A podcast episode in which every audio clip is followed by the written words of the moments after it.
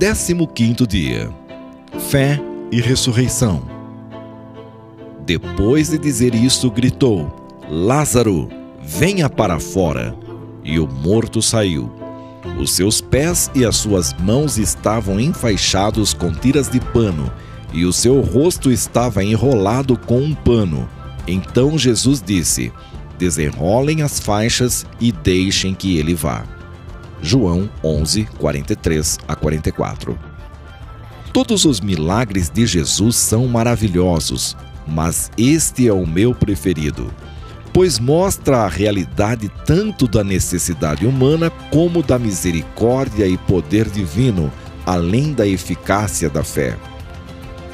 No que diz respeito à necessidade humana, vemos a morte, o grande e derradeiro adversário do ser humano e o quanto ela é aterradora.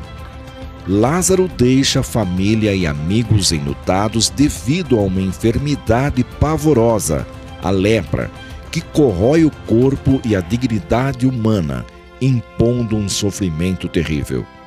No que diz respeito à misericórdia divina, nós vemos um Deus que chora diante da finitude da existência humana e do sofrimento vemos o Verbo vivo e divino ser tomado pelo mais humano dos sentimentos, o luto.